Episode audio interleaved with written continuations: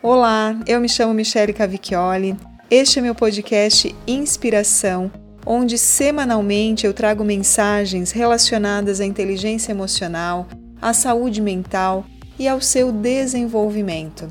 Eu sou psicóloga, adoro trabalhar com desenvolvimento humano e tenho como propósito ajudar as pessoas a harmonizarem vida e carreira.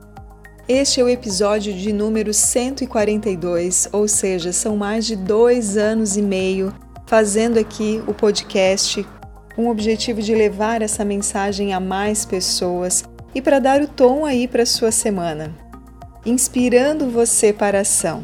E hoje vamos pensar e avaliar como está a sua autocrítica. Primeiro, vamos definir o que é autocrítica, né? Podemos colocar que é essa capacidade que você possui em reconhecer os seus pontos de melhoria. Essa análise sobre os seus próprios atos, a maneira de você agir, os seus erros, e numa dose adequada, ela pode ser útil para reparar algum erro seu. É ela que te traz aquele senso de pedir desculpas quando você pisa na bola com alguém, sabe?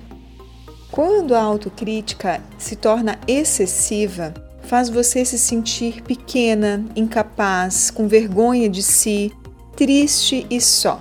Porque a autocrítica passa a ser aquela sua voz interna punitiva que te acompanha em todos os momentos, não aceitando suas falhas e, inclusive, nem te permitindo reconhecer os seus avanços ou pontos fortes ou no que você se sai bem fazendo.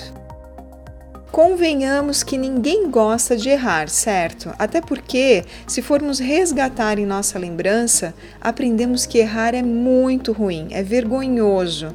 E o fato de criticar-se excessivamente pode estar relacionado a uma necessidade extrema de perfeccionismo, que por sinal é irreal, pois uma das certezas que nós temos na nossa vida é a possibilidade de falharmos, de errarmos.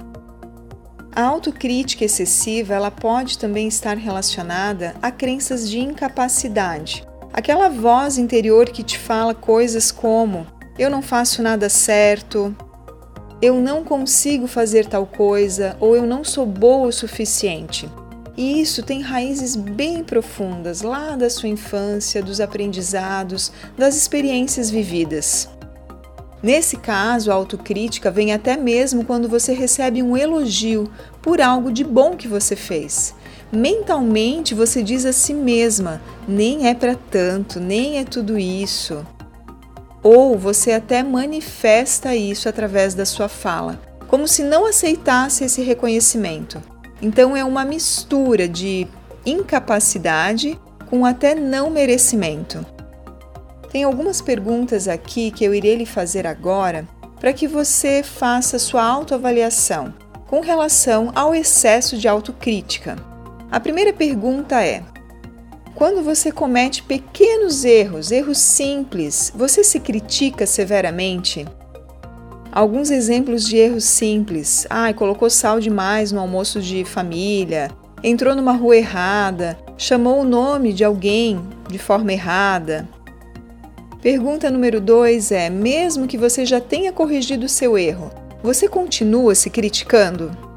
Pergunta número 3: você tem algum tipo de auto-xingamento que repete para si mesma? E a número 4 é: constantemente você se sente arrependida do que você fez ou deixou de fazer? Fala para si mesma: eu deveria ter feito ou eu não deveria ter feito tal coisa constantemente?